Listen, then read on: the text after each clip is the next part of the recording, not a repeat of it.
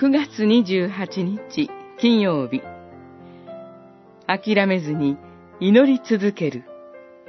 ルカによる福音書。11章。誰でも求める者は受け、探す者は見つけ、門を叩く者には開かれる。11章10節。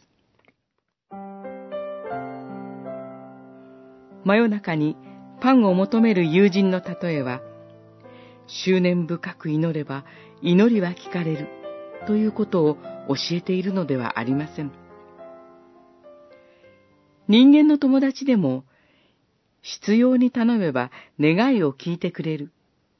まして、神が熱心に祈り続ける私たちの祈りを聞いてくださらないはずがあろうか。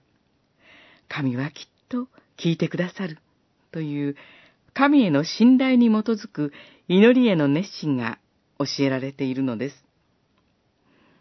祈りが聞かれるように、必要に執念深く祈るということと、神は必ず祈りを聞いてくださると信じて、諦めずに祈り続けるということ。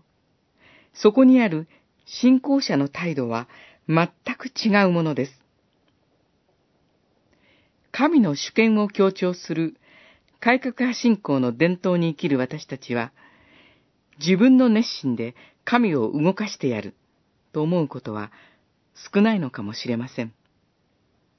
しかし、反対の誘惑は少なくないのではないでしょうか。すなわち、神はすべてご存知だから大丈夫だという誤った神への信頼から、あまり祈らないという誘惑です。